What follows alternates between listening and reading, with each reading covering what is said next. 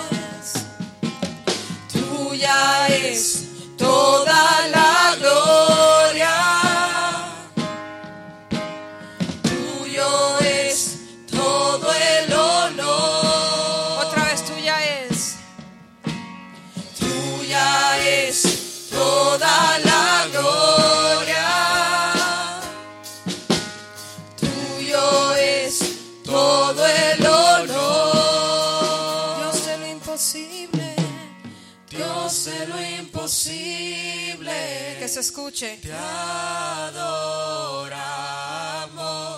eres invencible, soberano, tuya es toda la gloria, tuyo es todo el honor. Una vez más, Dios de lo imposible. Dios de lo imposible, te adoramos, eres invencible, soberano, tuya es toda la gloria,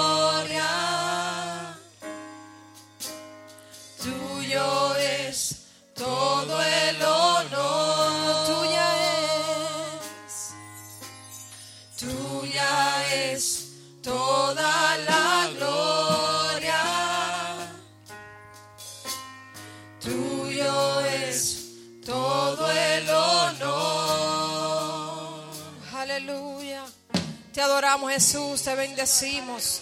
Tú eres digno de alabanza. Aleluya. Te bendecimos. Aleluya. Praise God. Aleluya. Aleluya. Quebrantado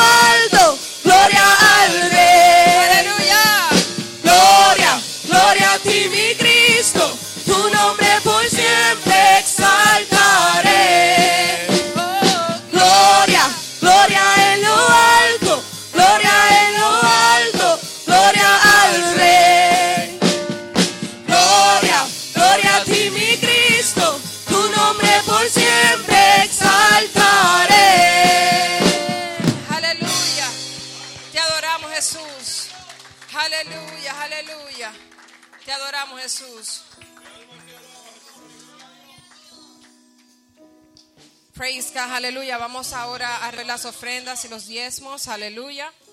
Te adoramos Jesús, aleluya. Te adoramos Jesús, aleluya.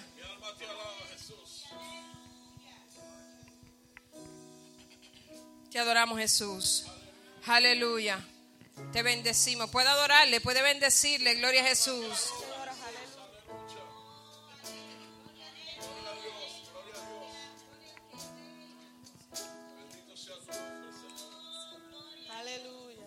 aleluya, te adoramos Jesús.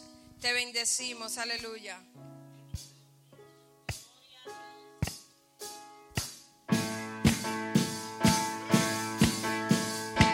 En tu presencia danzamos libres, cúbrenos con tu luz, de amor, llévanos mucho más profundo pues somos hijos del gran yo soy. Oh Dios, siempre con nosotros, susurrando restauración. Haz de nuestro ser tu morada, tuyo somos. Tu iglesia clama.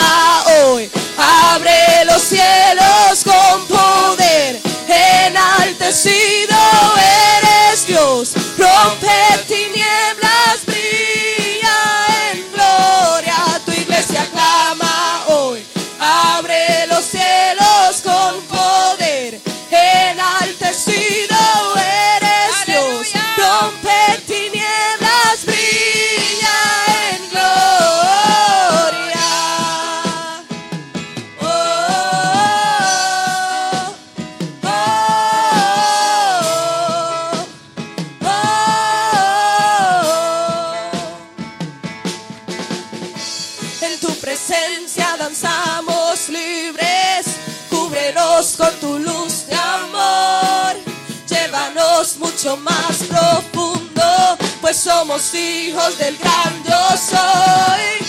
Oh Dios, siempre con nosotros, susurrando restauración. Haz de nuestro ser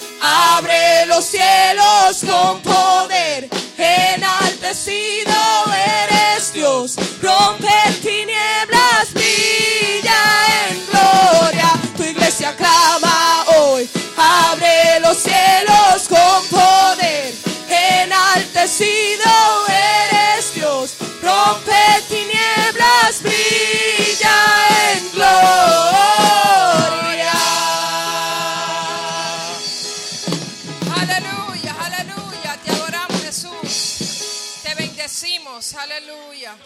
Praise God, aleluya. Te adoramos Jesús y seguimos, aleluya, con las partes de este día, gloria a Jesús. Así que puede sentarse en este momento, pero no deje de alabarle y bendecirle. Aleluya, te adoramos Jesús.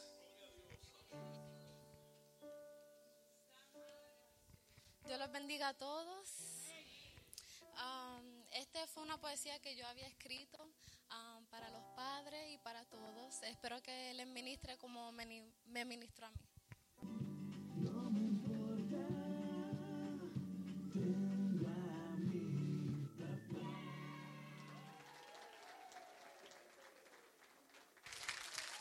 Gloria a Dios, aleluya.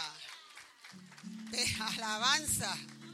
Precioso, mamá, lo hiciste es precioso para el Señor. Y Kenneth, precioso también. ¡Wow!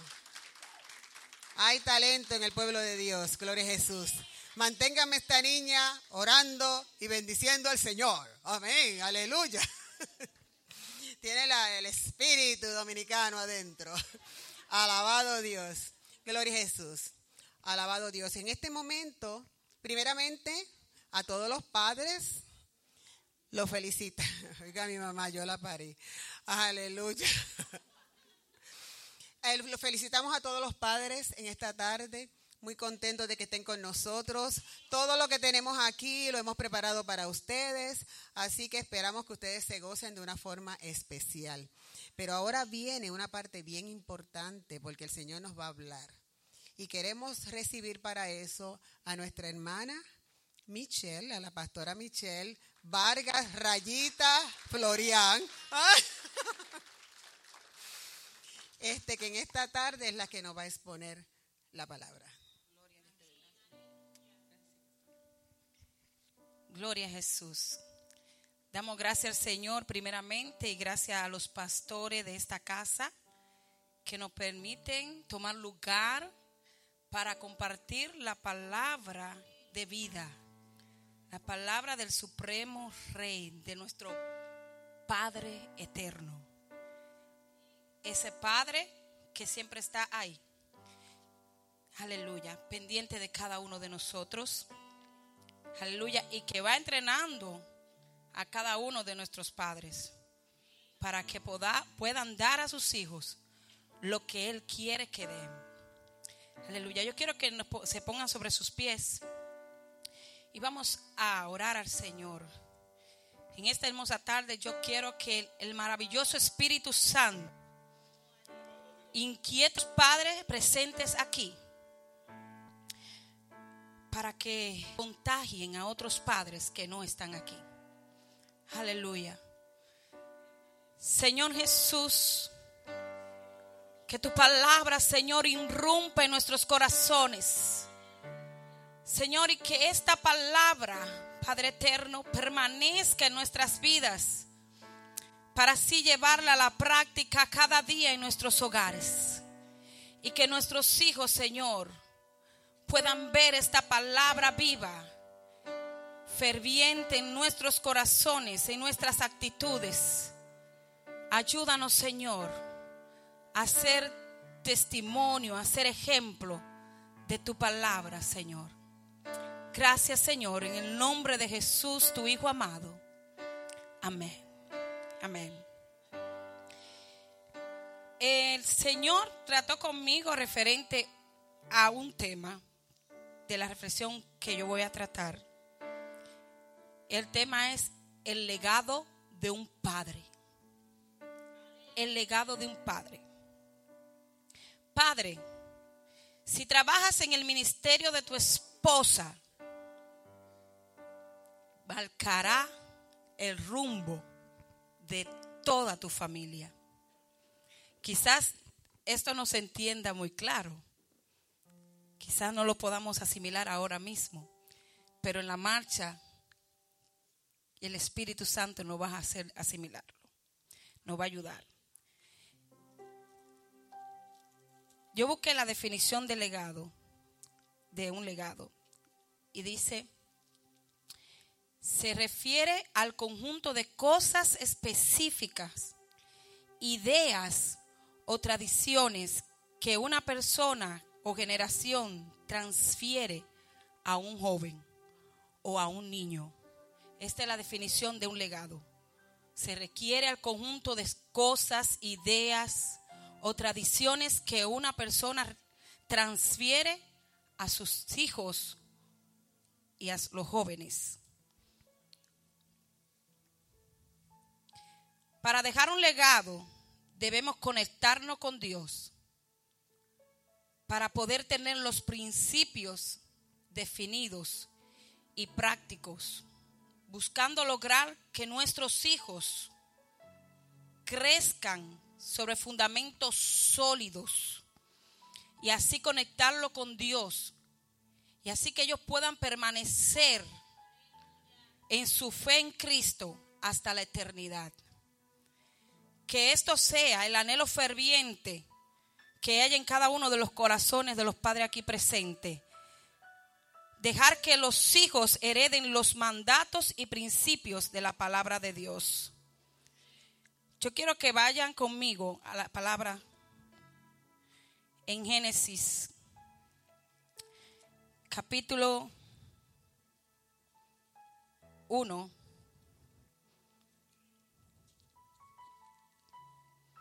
el verso 26 y el 28.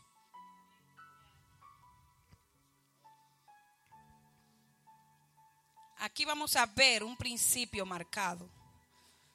La definición de principios, antes de leer la palabra, dice que son las leyes o estatutos de Jehová donde nos enseñan el mejor modo de vivir y nos indican cómo obtener en el futuro bendiciones eternas.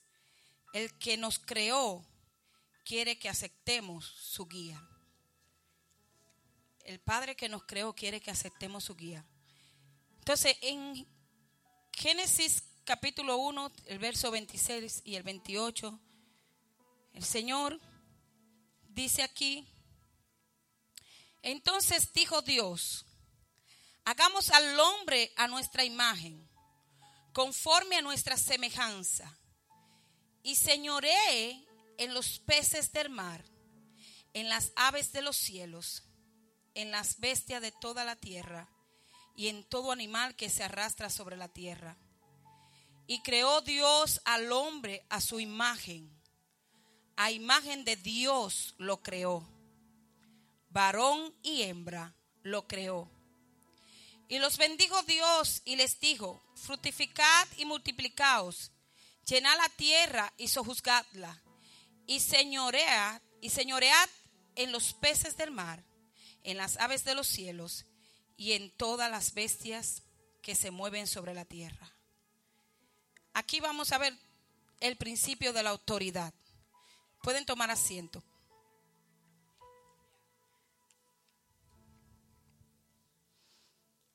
Como podemos ver en, este, en estos versículos, hay una palabra clave que dice aquí. Y señoré el hombre sobre todas las cosas creadas. Los peces del mar, las aves de los cielos. Sobre toda la creación, sobre los animales. Aleluya.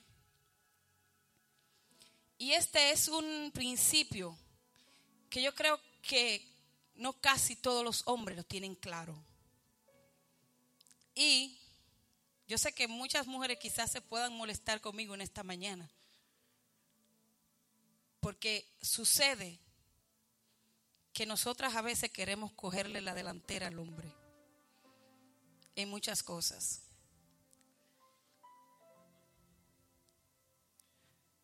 Creo que se pueden molestar conmigo, pero mi deber aquí no es caer en gracia a la gente. Mi deber aquí es caer en gracia a Dios. Y que Dios sea que trabaje en nuestra vida para que saque cosas y podamos tener familias e hijos saludables. Aleluya. Aquí en este versículo dice claro, y señoré el hombre.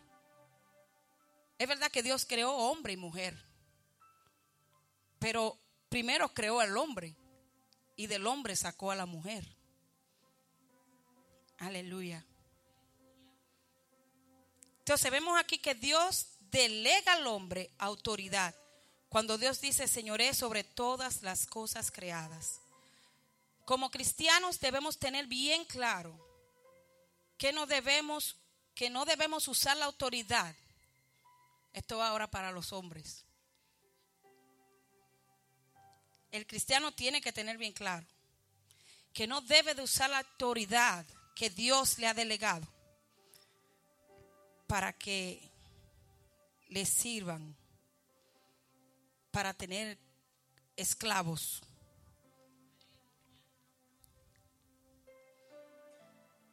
sino para servir a otros, como así nuestro Señor Jesucristo sirvió a sus discípulos y lavó sus pies. Así, aún siendo el rey, aún teniendo él todo el poder, él se dio en servicio por toda la humanidad, por cada uno de nosotros. Sí, el Padre tiene el poder y tiene la autoridad en el hogar. Y esta autoridad se la ha delegado el Señor. Pero el Padre no puede imponer esa autoridad con fuerzas humanas, con fuerzas que salen de algún arranque o de una ira o porque te tiene que someter porque yo aquí soy el que mando yo soy el jefe. ¿Te somete mujer o piensa a ver qué haces? Porque yo soy el jefe. Esa no es la autoridad que Dios te ha delegado, papá. El hombre debe conocer y entender el ministerio que Dios ha colocado a su responsabilidad es de cómo guiar e instruir a toda su familia, esposa e hijo, en los principios y fundamentos de la fe cristiana. ¿Cuántos padres hay aquí? Levanten sus Biblias. ¿Dónde están sus Biblias? Si la tienen en el celular está bien, no importa, porque estamos en unos tiempos que la tecnología nos favorece bastante y esto no es pecado, el Señor permite la tecnología, pero para que la sepamos bien a utilizar. Yo creo firmemente en esto. El Señor ha creado la ciencia. El Señor permite que el hombre se vaya desarrollando y es lo que quiere para que podamos alcanzar a las generaciones que, vienen, las generaciones venideras, las generaciones que vienen creciendo porque son generaciones que no vienen creciendo con los ideales y fundamentos con los que nos criaron a nosotros. Entonces, aquí los que somos mayorcitos tenemos que actualizarnos en eso de la tecnología. Sí, porque tenemos que buscar las estrategias para poder trabajar con nuestros hijos en estos tiempos. Aleluya. Como padres, no podemos permitir que el mundo con todos sus atractivos aparentemente buenos, estando corrompidos, entren en nuestros hogares. Para educar e influenciar a nuestros hijos, desviándolo del enfoque de la palabra de Dios. Si se dan cuenta, en estos tiempos, los niños desde pequeñitos quieren que usted le dé un celular. Pero usted como padre, usted está viendo lo que su hijo está viendo en ese celular, en esa computadora. ¿Usted está supervisando eso? Es por aquí que el mundo está entrando a la vida de su hijo y lo está controlando. Usted está supervisando esos muñequitos, porque hay muchos muñequitos con dobles sentidos. Se ven supuestamente sanos, buenos, educativo, pero hay un doble sentido aquí.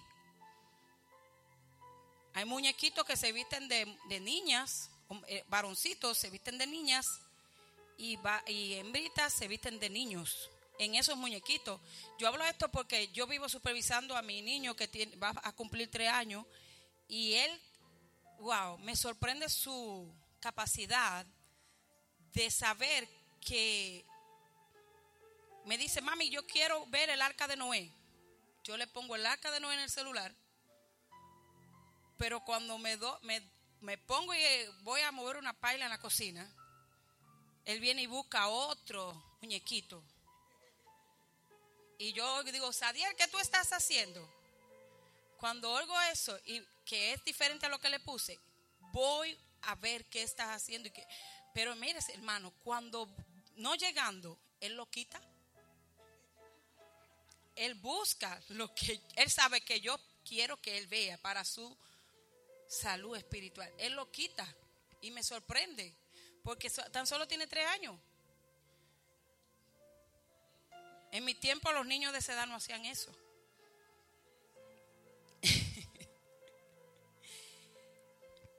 La televisión influencia a nuestros hijos, las redes sociales y otros tantos que existen. ¿Por qué estamos permitiendo que el sistema de vida en este país nos ahogue con tantas ocupaciones que tenemos hoy en día? Estamos dejando que nuestra familia sea educada e influenciada por ideales de hombres totalmente con sus mentes entenebrecidas, completamente fuera de las, de las escrituras. No ha estado mostrando y enseñando que lo que la escritura no ha estado mostrando y enseñando durante años. Miren, hermano, Dios anda buscando hombres y mujeres que se paren en la brecha por su familia. Dios anda buscando hombres que realmente apliquen esta autoridad que Dios ha delegado en ellos para con toda su familia, todo su hogar. Para que el orden de Dios entre nuestros hogares debemos dar lugar a la meditación y la práctica de la palabra de Dios. Para que esto cambie. ¿Cuánto quieren que lo que está aconteciendo a nuestro alrededor cambie? yo también lo quiero. Otro principio que quiero tratar con ustedes es la santidad. Dios es santo y Él desea que todos sus hijos seamos santos. Esto es lo que hará en el corazón de Dios. Dios desea que cada uno de sus hijos seamos santos. Pues la voluntad de Dios es vuestra santificación, que apartéis de fornicación, que cada uno sepa tener su propia esposa en santidad y honor eso lo podemos leer en Juan 3.1. Podemos definir la, la fornicación de, de, un punto de vista que cuando un hombre y una mujer fuera del matrimonio tienen relaciones. Pero también la fornicación se define con lo siguiente también.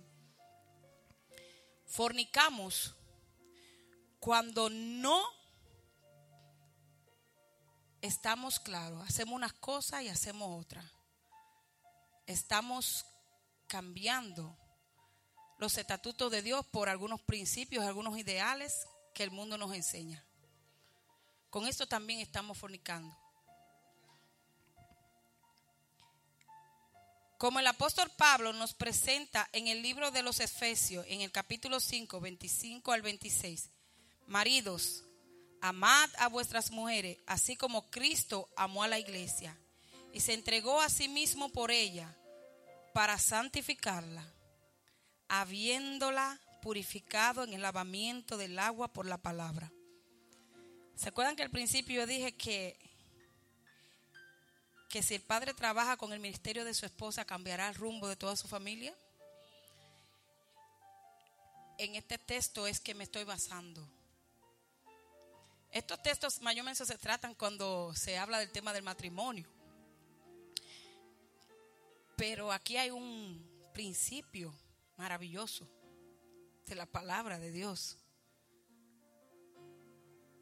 Ese tema de, de, Efesios 5, si usted viene leyéndolo desde el principio, usted va a ver lo que el Señor le dice ahí.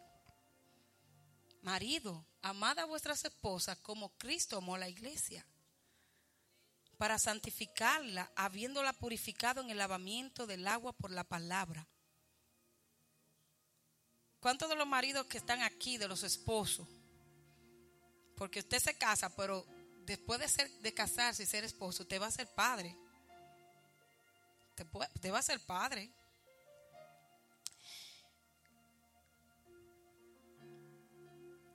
¿Cuántos de los esposos que están aquí comparten la palabra de Dios en su casa con sus esposas? Comparten esta palabra, estos mandatos, estos principios, este fundamento. ¿Cuántos de los que están aquí la comparten con sus esposos? Yo lo aplaudo a sus esposos. Porque mire por qué. Mire por qué. Porque si usted trabaja con su esposa y la guía en los principios de la palabra de Dios, va, yendo, va a santificarla. Va a purificarla por el lavamiento del agua de la palabra. ¿Qué hace el agua? Hay cosas que nosotros traemos. Nosotros nos unimos a un hombre, un hombre se une a una mujer, una mujer se une a un hombre. Y hay cosas que traemos de nuestros hogares que no son palabras de Dios, son enseñanzas de nuestros padres en su mejor manera de enseñar, educar a sus hijos que no las enseñan. Y nosotros las creemos que son ciertas y son verdad, pero no son, no es palabra de Dios. Son cosas que están formadas en nosotras, arraigadas. Y a través de la palabra esas cosas pueden salir. Pueden salir de nuestra vida. Los esposos que ya son padres, si trabajan en el ministerio de su esposa, entonces marcarán el rumbo de sus hijos. El esposo es la cabeza, el líder en el hogar. Si éste no se enfoca en el compromiso que Dios le ha asignado o delegado, un día el Señor nos llamará, nos llamará a cuenta sobre lo que hemos estado haciendo como padres. Si el esposo no se enfoca en el ministerio que Dios ha puesto en su mano para trabajarlo conforme a los principios y fundamentos de la palabra, un día el Señor te llamará a cuenta. Y no solamente a ti, también llamará a cuenta a tu mujer, a tu esposa. Porque tu esposa, en cierto sentido, también tiene que trabajar para que tú te ponga y te enfoque en lo tuyo. Tu esposa tiene que trabajar para esto también. Pasemos al principio, al principio del amor.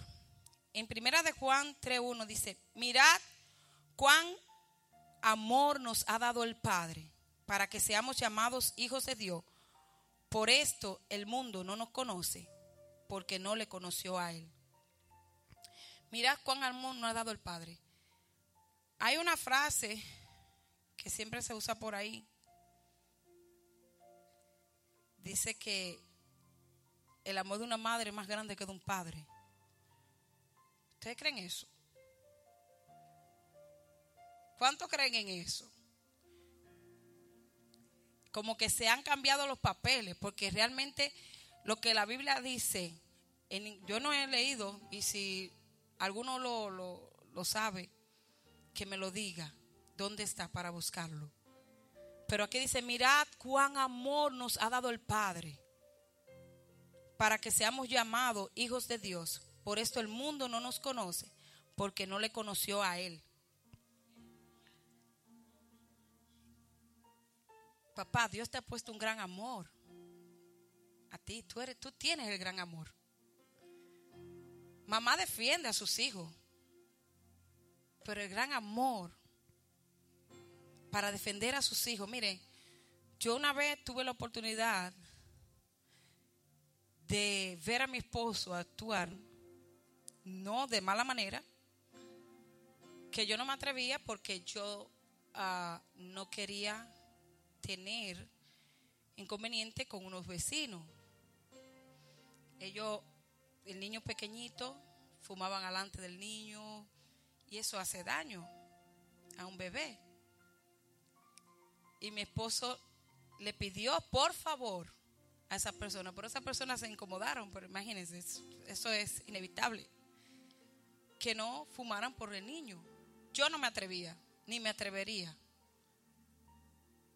Y ahí vi, pude ver cuánto ama un padre un hijo. ayer eh, el hermano que predicó la conferencia en el Congreso Familiar se refirió a un punto de que cuando te agarra un niño que anda correteando en la iglesia y tú siendo padre ve cómo te le hablan a tu hijo, tú dices, sí, manito, por favor, sí, mira mi amor, te dije, tuve que, pero tú lo que quieres decirle para atrás, sí, espérese, yo, yo soy la mamá o yo soy papá, yo, yo lo voy a corregir, yo voy a hacer algo. Eso pasa con nosotros. Y eso no es raro. Yo creo que todo le ha pasado eso, ¿no? Nosotros les amamos a Él porque Él nos amó primero. Dios nos amó primero a nosotros, por eso es que nosotros le amamos a Él. El Padre da ejemplo de verdadero amor no solo en palabras, sino en práctica. Para pasar de los mal Jesús, para pasar los maltratos e insultos y malos comportamientos, nos dejó ver su respuesta en medio de las diferentes situaciones que se le presentaron. ¿Qué pasó Jesús? ¿Qué hizo Jesús cuando se le maltrató, cuando se le insultó, cuando se le quería matar? ¿Qué hizo Jesús? Él nos dejó ver a nosotros cuál era su respuesta. ¿Se defendió? No, sino que siguió amándonos y sigue amándonos. Se nos ha establecido por mucho tiempo, perdón, en Efesios 5:33, vamos a otro principio. En Efesios 5:33 nos hace referencia al principio de respeto. Por lo demás, cada uno de vosotros ame también a su mujer como a sí mismo, y la mujer respete a su marido. Si no tenemos bien claro cuál es nuestro rol o la posición que nos ocupa en el círculo de la familia, ¿cómo, cómo podríamos enseñar a nuestros hijos el principio del respeto? Cuando éste va enlazado con amor y la humildad. El respeto no se exige, el respeto no se impone. Este se construye con el amor. Si brindamos amor, vamos a recibir respeto. Por eso habla ahorita que a veces los maridos o los esposos quieren poner a la mujer, mire, que usted, yo soy el macho de la casa, o usted se somete, vaya y cocíneme lo que me gusta. Y a veces las mujeres le cocinamos un plato eh, conforme a lo que sabemos cocinar a los esposos y vienen y le hacen a uno carita como, no me gusta. Es entendible que no te guste algo, que de lo que tu esposa te cocine, pero ¿cómo tú lograrás que tu esposa te cocine algo que te guste? Si tú en vez de decirle gracias por, por tu esfuerzo por hacer esto, gracias porque yo sé que lo hiciste con todo el amor, gracias porque yo sé que te dedicaste para agradarme. Tú vas a lograr con esto que tu esposa te haga el manjar que a ti realmente te gusta. Pero si a ti lo que te gusta es comer, si te gusta comer um, arroz, y carne, por un decir, y tú, tu esposa te hace un locrio y tú vienes y la insultas por eso. Al otro día tu esposa te va a hacer lo que menos a ti te guste. Te lo aseguro que así va a ser. Si tú no la tratas con amor, porque no haya hecho la arroz y la bichuela la carne que te gusta. Sí, eso se da. O sí o no, mujeres. Lo digo porque me ha pasado a mí.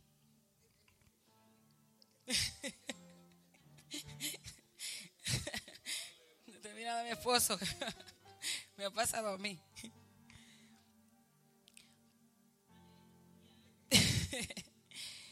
si no tenemos bien claro cuál es nuestro rol o nuestra posición que nos ocupa en el círculo de la familia, cómo podríamos enseñarle a nuestros hijos amor, el principio del respeto. Miren hermano, los niños, los hijos se van fijando en todo nuestro comportamiento, en todo lo que vamos haciendo, en lo que hablamos y lo que practicamos. Los niños van mirando. Incluso el niño puede estar viendo la televisión o puede estar jugando en el piso. Y si papá y mamá están teniendo una conversación, el niño, usted se da cuenta que hace así. Lo he visto en Sadiel. Él mira, él escucha. Y luego vienen las reacciones del niño, ya sea papá o ya sea mamá. El amor construye respeto y este nos coloca en un lugar de autoridad. El amor construye respeto y este te coloca, papá, en un lugar, en un lugar de autoridad. Si trabaja con amor el ministerio de tu esposa, tú vas a tener esa autoridad en la que Dios te ha colocado. Tú vas a posicionarte en esa autoridad. Venimos de familias diferentes, con diferentes enseñanzas y costumbres. En este principio debemos aprender a, escuchar los diferentes puntos de vista del uno al otro sin querer imponer nuestros argumentos y exponer la palabra de Dios con la dirección del Espíritu Santo para poder lograr una buena comunicación. Ahora veremos el principio de la, de la humildad. Muchas personas se refieren a este principio como si este fuera un principio referente a la pobreza, el principio de la humildad. En parte ellos tienen razón, en parte ellos tienen razón. No porque este término se refiera en lo absoluto a no tener recursos, sino que carecemos de humildad para, para encarar nuestros errores. Nosotros carecemos de humildad para encarar nuestros errores. Y para que este principio sea manifiesto en nuestras vidas, es necesario que hayamos conocido a Dios porque Dios es amor y este se deja ver en las personas que aman incondicionalmente, así como Dios nos ama.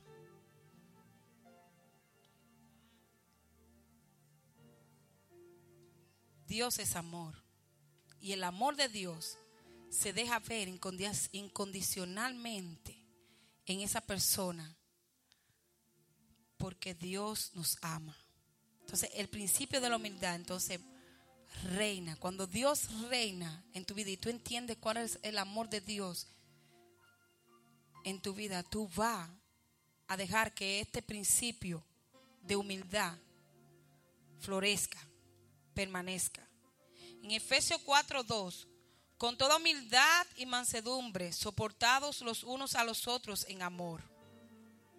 En Filipenses 2:3, nada hagáis por contienda o por vanagloria, antes bien con humildad, estimando cada uno a los demás como sus superiores a él mismo.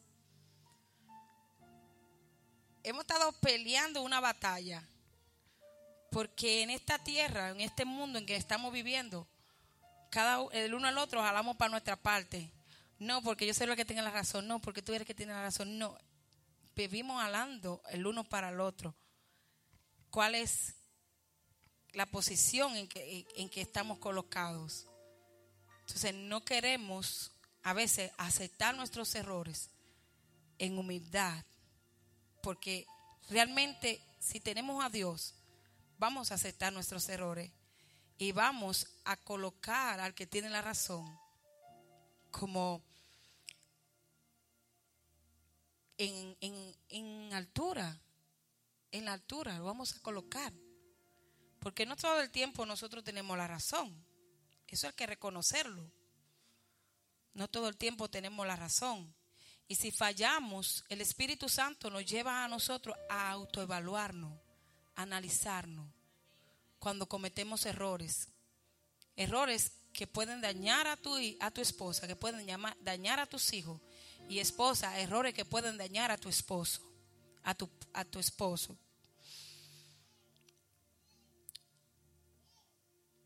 Dice Proverbio 11.2, cuando viene la soberbia, viene también la deshonra.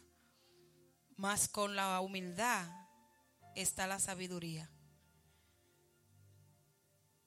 Cuando viene la soberbia está también la sombra mas con la humildad está la sabiduría.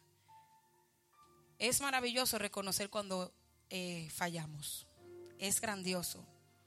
Porque cuando reconocemos que fallamos, no estamos, estamos siendo humildes, pero a la vez estamos siendo sabios. Y es lo que el Señor quiere. Y por último, el principio de la obediencia a Dios. Yo quiero que me acompañen en Deuteronomio. Deuteronomio 7 del 12 al 14.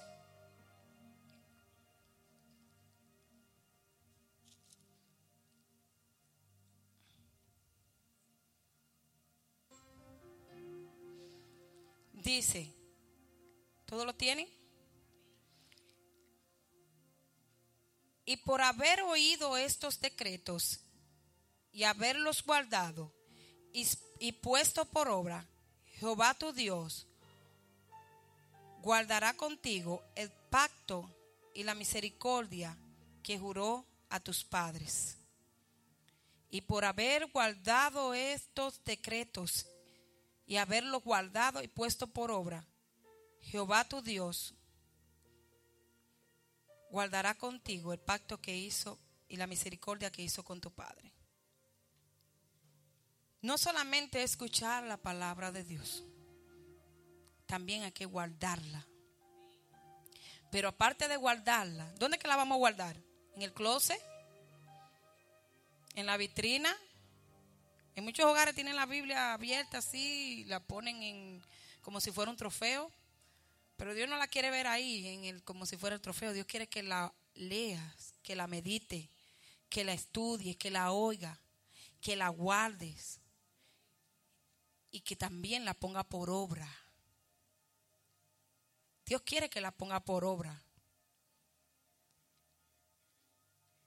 En estos días yo, me, yo estaba meditando en mí. Cuando yo comencé, cuando yo comencé mi, eh, mi vida en Cristo, yo andaba con mi Biblia para ir para abajo, una Biblia que la tenía gastada. Y ese era mi pan de día y de noche. Leía texto, leía texto, leía texto. La llevaba a mi trabajo, la llevaba. Toda parte que iba, yo llevaba mi Biblia. Y realmente se veía gastada. Pero a veces tenemos la palabra de Dios en nuestra mano y no la gastamos. Porque en este país, visto que tengo esta Biblia, no está tan gastada, pero está un poco usada como la que tenía al principio de entregarle mi vida a Cristo. Y hermano, lo que hace la palabra de Dios en la vida de un creyente es maravilloso. Porque Dios te habla a través de su palabra. ¿Por qué Dios quiere que tú coges esta palabra y la medite y te, y te, así como te gusta un bizcocho dulce, te la coma? No es que te va a arrancar las hojas y te la va a comer, no, no es lo que quiero decir. Es que la, la saboree, que la, que la diminuce, que la eh, que te la bebas como algo que te gusta. Eso pasaba conmigo en el principio que comencé en estos caminos. Y lo que esa Biblia, lo que esa palabra ha hecho en mi vida, no era lo que yo era cuando no era creyente. Yo comencé mi camino en, los caminos del Señor. Me llevaban a la iglesia a los nueve años. Pero había una lucha entre mamá y una tía mía en ese sentido, porque mi mamá era católica y mi tía era cristiana evangélica. Entonces mamá me despertaba a los golpes a las 5 de la mañana para que fuéramos a la católica, al culto de la católica. Pero allí en la católica yo veía cosas, siendo niña veía cosas que entendía que no eran correctas donde las que vivían metidas en la, en la iglesia católica miraban a las rameras, a los borrachos que entraban en la católica y comenzaban a decir, pero mira, este era que estaba bebiendo y boceando y haciendo bulla anoche, ahora míralo aquí. Y yo como niña decía, ¿por qué hablan así? ¿Por qué? Si los que vienen a buscar a Dios. Pero en la, en la cristiana evangélica se me enseñaba la palabra. Cuando yo iba con mi tía a esa iglesia, la escuela dominical, la manera como me enseñaban esa palabra de Dios, para mí era como un nuevo amanecer, una maravillosa, un maravilloso día, algo bien lindo. Y esa palabra quedaba en mi corazón, quedaba en mi vida, quedó ahí hasta el día de hoy. Es algo que está sembrado en mí. Y cuando tenía 14 años mi papá murió. Cuando mi papá murió yo, yo pensé que el mundo se me cayó. Que yo no podía seguir viviendo. Porque murió mi papá. La persona que yo más veía, la persona que yo veía como autoridad en mi casa era mi papá. No es que mi mamá no tenía autoridad, sí, mi mamá tenía autoridad, autoridad, tenía autoridad porque ya no está, también murió. Pero como hija, cuando papá llegaba, las cosas cambiaban. Cuando papá estaba, había otro orden. Si la casa estaba volteada, con muchas cosas en el medio, papá te cogía en la mano, me cogía en la mano y a barrer, recoja esto, organizar, a traer orden. Que aquí llegó papá. Y él lo hacía no siendo cristiano. Pero mi papá nos enseñó un principio de respeto a los mayores. Mi papá nos enseñó a no coger lo que no de nosotros. Mi papá no nos dejaba salir ni a la calzada del frente de la casa, a la acera. A veces el padre que, a veces eh, aplica la autoridad, que los hijos le toman, le, le cogen miedo. Esta no es la autoridad que Dios quiere que tú apliques. Dios quiere que tú apliques la autoridad de Dios. No que tus hijos te cojan miedo, sino que tengan toda la libertad de acercarse cada día más a ti para conversarte a ti cualquier cosa que está pasando y sucediendo en sus vidas.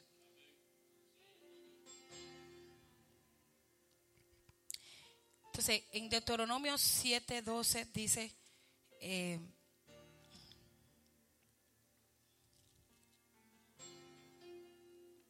ponerla por obra, poner la palabra por obra, guardarla. ¿Cómo podemos serle de ejemplo a nuestros hijos si no leemos y meditamos en los principios de las escrituras y no solamente ser oidores, sino también hacedores auténticos? permitiéndole al Espíritu Santo nos ayude a vivir esta palabra que edifica. Vamos a al Espíritu Santo que edifique nuestra vida a través de la palabra. No solamente leyéndola, sino meditando en ella. No solamente escuchándola, meditando en ella.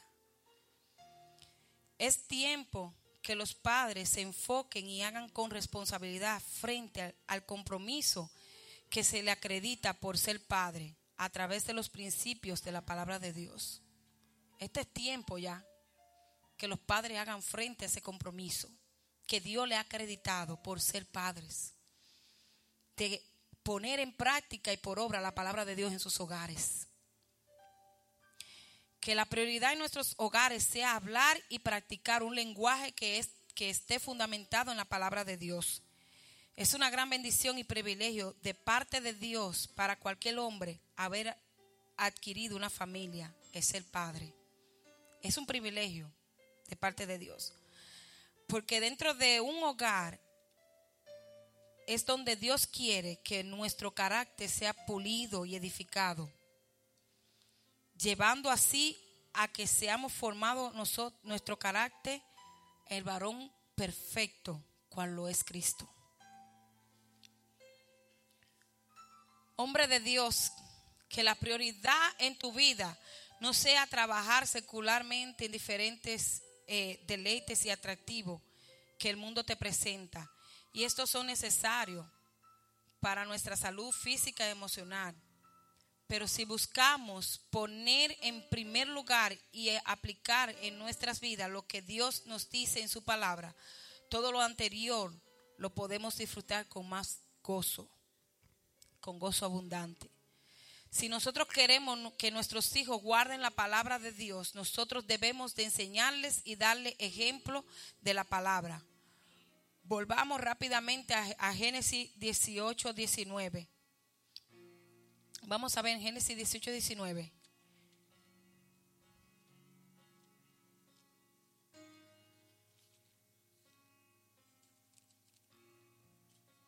Aquí Dios está, está hablando con Abraham. Vamos a ver la obediencia de Abraham. Vamos a leer el 19. Dice, porque yo sé que mandará a sus hijos y a su casa después de sí, que guarden el camino de Jehová, haciendo justicia y juicio, para que hagan para que haga venir Jehová sobre Abraham lo que ha hablado acerca de él. Porque yo sé, dice el Señor referente a Abraham, que Abraham iba a hacer que sus hijos guarden el camino de Jehová. Dios conocía a este hombre de manera maravillosa. Había una relación grande entre Abraham y Dios. ¡Wow! Ya Dios sabía qué era lo que Abraham iba a hacer. Que Abraham se iba a poner en la brecha por su hogar. Que Abraham iba a levantarse para hacer que sus hijos se sometieran a los principios de la palabra y el mandato de Dios. Aleluya. Dice la Biblia en Proverbios 22, 6, instruye al niño en su camino para cuando fuere viejo no se apartará de él. Instruye al niño en sus caminos para cuando ya sea viejo, que tenga tu edad o más, no se aparte del camino del Señor. ¿Cómo ve un hijo a su padre? Un hijo ve a papá fuerte y valiente. qué bonita la, la presentación de las niñas. Ella se hacía su papi. Ella está viendo fuerza y valiente, que su papá es valiente y que puede defenderla. Eso pasa con todos nosotros. Un hijo ve a papá que no le teme a nada. Un hijo se siente seguro con su padre. Un hijo ve que su padre tiene la capacidad para sustentarlo y proveerle lo que necesita. Un hijo ve a papá como un amigo fiel. Un hijo cree que papá nunca va a dejar de ser. Piensa que papá estará siempre con él. Así es, padres, como nuestros hijos nos ven. Como los hijos ven a su papá. Quiero comentarles sobre una ilustración y con esto termino. Se cuenta de una experiencia de un hijo con su padre. Estos salieron de paseo al campo. Estos salieron de paseo a un campo. Pero mientras iban rumbo al camino y tenía, tenían que cruzar un arroyo. El camino del arroyo lo marcaban piedras. ¿Sabe que a veces hay piedras que uno puede facial, zafarse? Entonces el papá iba adelante y el hijo iba detrás del papá. El papá voltea y le dice, hijo, ten cuidado donde pisas. ¿Sabe lo que le contestó el hijo? Papá, ten cuidado tú donde pisas, porque yo voy detrás de ti, siguiendo tus pasos. Padre, en esta, en esta tarde es lo que Dios quiere. Que tú te ubique, te enfoque en el legado que Dios te ha dado. De conducir a tus hijos bajo el principio de la palabra de Dios. De criar a tus hijos bajo estos principios. Y que te reúnas en tus hogares con tu esposa, con tus hijos, para ponerla por práctica, enseñándolos a ellos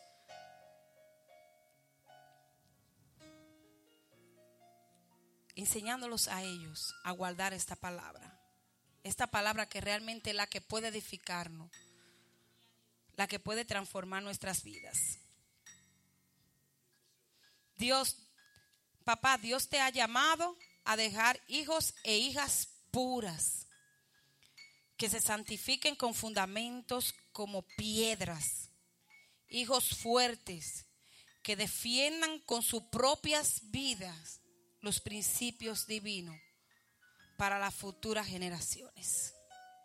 Papá, Dios te ha llamado a trabajar con esto, a dejar hijos puros, fuertes en sus principios, para que puedan defender con sus propias vidas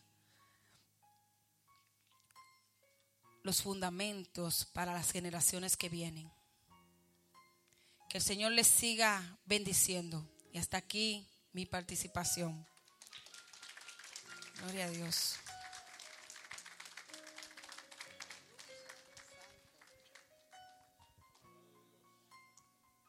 Gloria a Jesús. Alabado Dios. Tremenda palabra. Amén. Unos principios que habla la palabra del Señor para tomarlos en cuenta.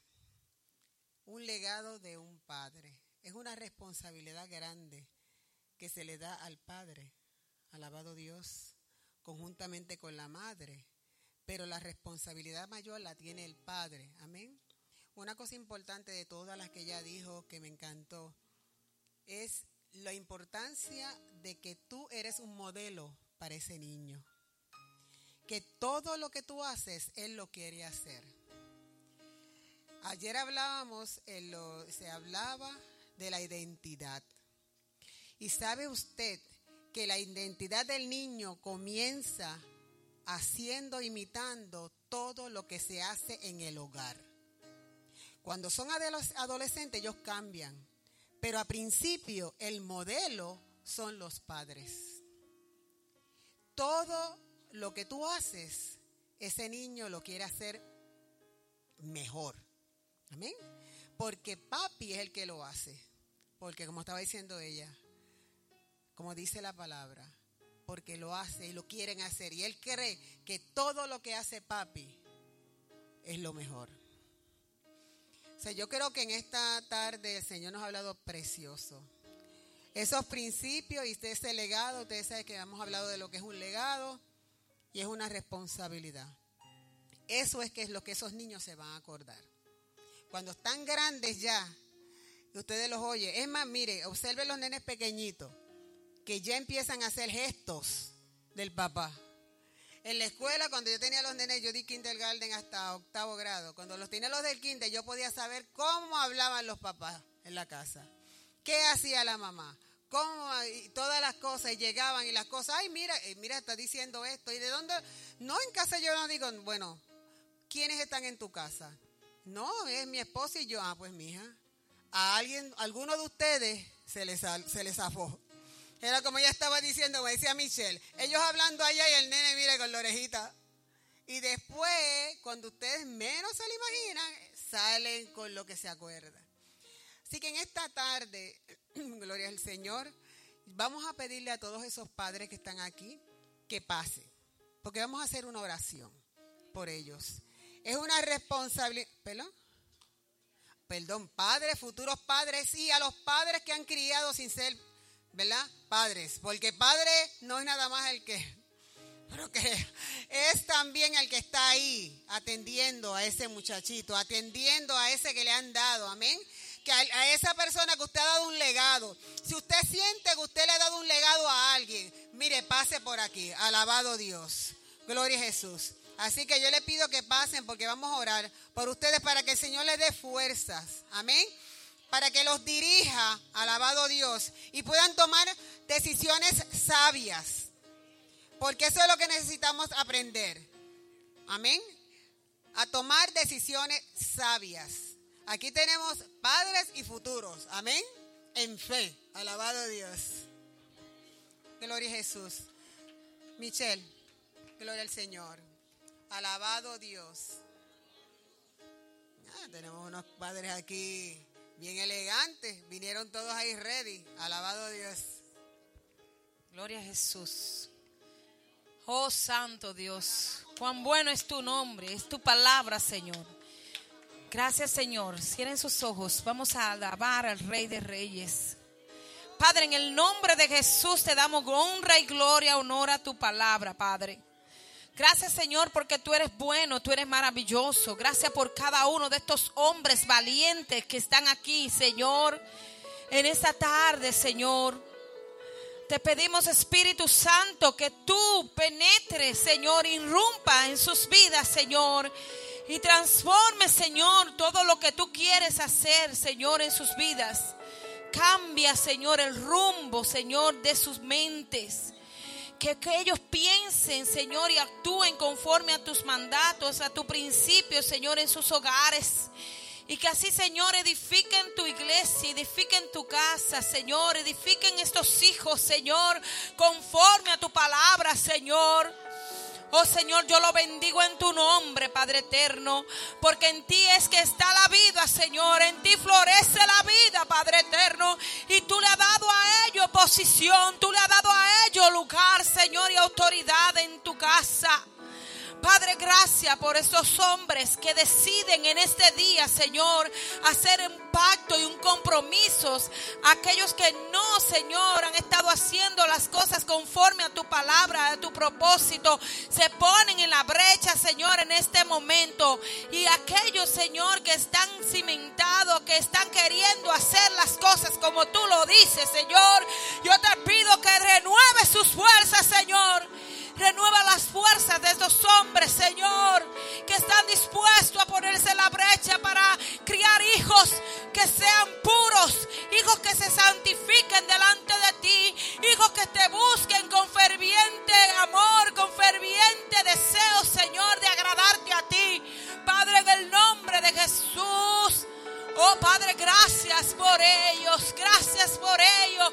Renueva su fuerza, Señor, porque son los que llevan el guía y el timón de sus hogares, Señor. Padre, cuídalo y protégelo, Dios, bajo tu cobertura, bajo tu guianza. Señor, bajo tu favor, favorecele, Señor. Favorecele, Señor. Porque tú eres Dios fiel, tú eres Dios justo, Señor. Oh Padre, gracias por ellos. En el nombre de Jesús. Amén y amén. Gloria a Jesús. Denme un aplauso a estos padres. Alabado Dios. Alabamos tu nombre. Gloria a Jesús. Se pueden sentar. Gloria al Señor.